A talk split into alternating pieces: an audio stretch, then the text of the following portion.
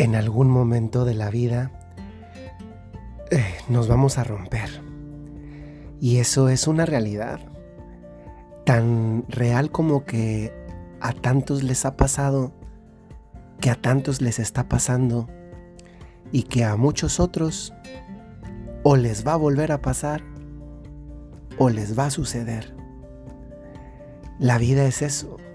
Nosotros somos como unas piezas de cerámica, de cerámica fina y buena desde luego. Pero, ¿qué le sucede a la vajilla? Que siempre corre el riesgo de romperse. A veces, estas roturas nos vienen pues como consecuencias de decisiones que nosotros tomamos en la vida. Tantas veces estas roturas en nuestra existencia no nos fueron provocadas por nadie más. Son consecuencia de nuestras propias decisiones. Otras muchas, no pocas, también es verdad que no dependen de nosotros. En algunos momentos hay personas que tal vez no se dan cuenta, otras tal vez sí se dan cuenta, otras no tienen el objetivo de rompernos y sin embargo nos hieren, nos resquebrajan. Y otras tienen plenamente la intención de hacerlo. A veces en la vida hay que reconocer, hay que reconocer que estamos rotos porque es así. A veces traemos roturas y el primer paso para arreglar este problema es reconocerlo. Hoy tenemos un, gran problema, ¿eh? porque el mundo como es hoy en día, acostumbrado a picar un botón y que se arregla, acostumbrado a que si algo ya no sirve lo tiro y consigo algo nuevo, en lugar de repararlo, nos ha hecho pensar que, sutilmente nos ha hecho pensar, que lo roto ya no sirve y que hay que tirarlo. Y eso muchas veces pasa del ámbito de las cosas al ámbito de las personas. Y aunque tal vez no lo expresamos así, muchas veces se cuela en nuestro propio pensamiento en nuestros propios sentimientos y en nuestra forma de vivir el creer que ya no valemos porque nos descubrimos rotos. Y aquí quisiera recordar algo de lo más fundamental. Si alguna vez te has sentido roto o rota, recuerda que también las crayolas rotas siguen pintando. Muchos de nosotros fuimos niños, algunos no hace mucho tiempo porque este podcast lo siguen también muchos jóvenes y tal vez tenemos más o menos fresca si fuimos al kinder o si nos dieron, como suele pasar a, a prácticamente la mayoría de los niños, crayolas para dibujar en hojas cuando éramos pequeñitos. ¿Cuántas veces no rompimos las crayolas, porque las presionábamos más fuerte, por diferentes razones. Y sin embargo, aunque tomásemos la crayola rota, seguía pintando. Creo que esta es una excelente imagen de, de algo que muchas veces pasamos desapercibido. Y es el hecho de que a veces somos nosotros mismos los que perdemos el valor, el valor de nosotros mismos, porque nos vemos rotos, tal vez no con una rotura grandísima, a veces es cosa de percepción y también de realismo, porque en este campo a veces hay gente que peca de exceso o de defecto, está súper roto pero anda optimista como si no sucediera nada. No, eso no es realismo, eso a la larga tampoco hace bien.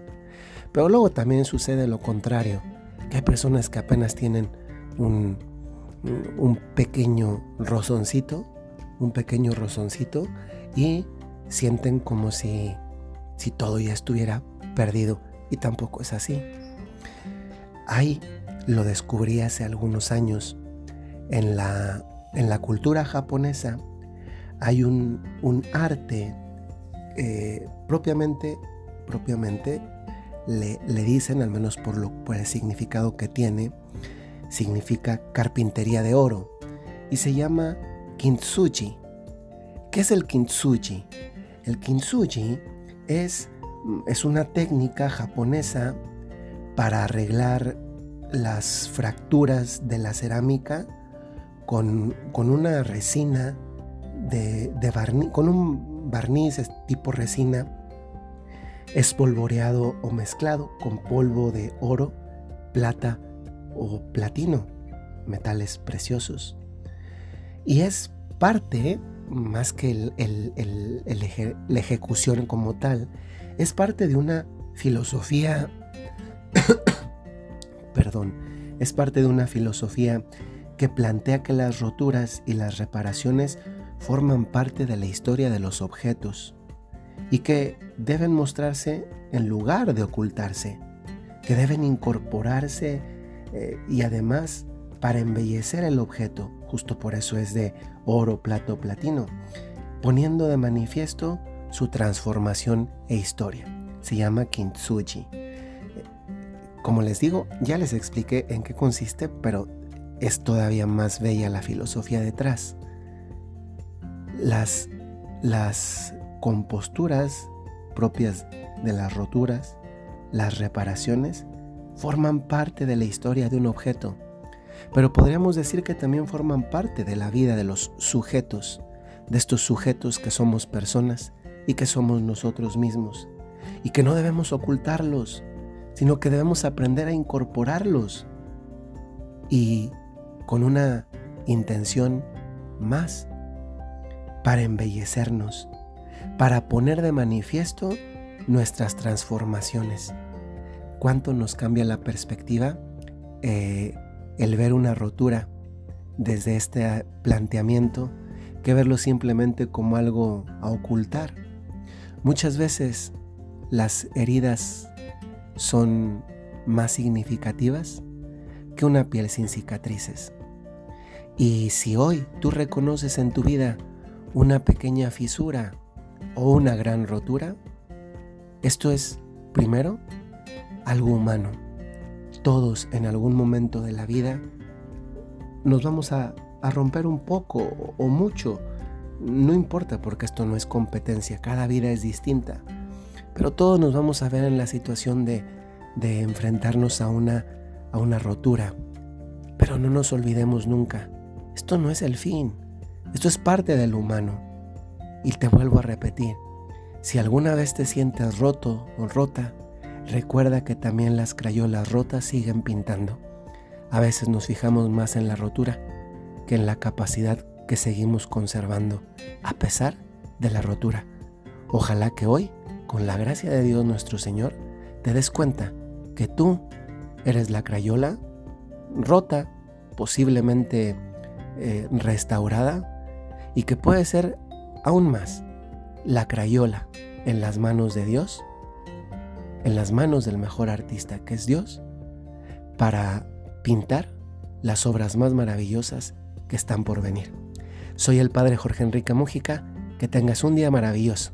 Y si quieres conocer y sumarte a alguna de nuestras comunidades en redes sociales, busca nada más mi nombre, Jorge Enrique Mújica, LC, en YouTube, Facebook, Instagram, Spotify, eh, Facebook, etc. Que tengan un día maravilloso. Hasta luego. Bye.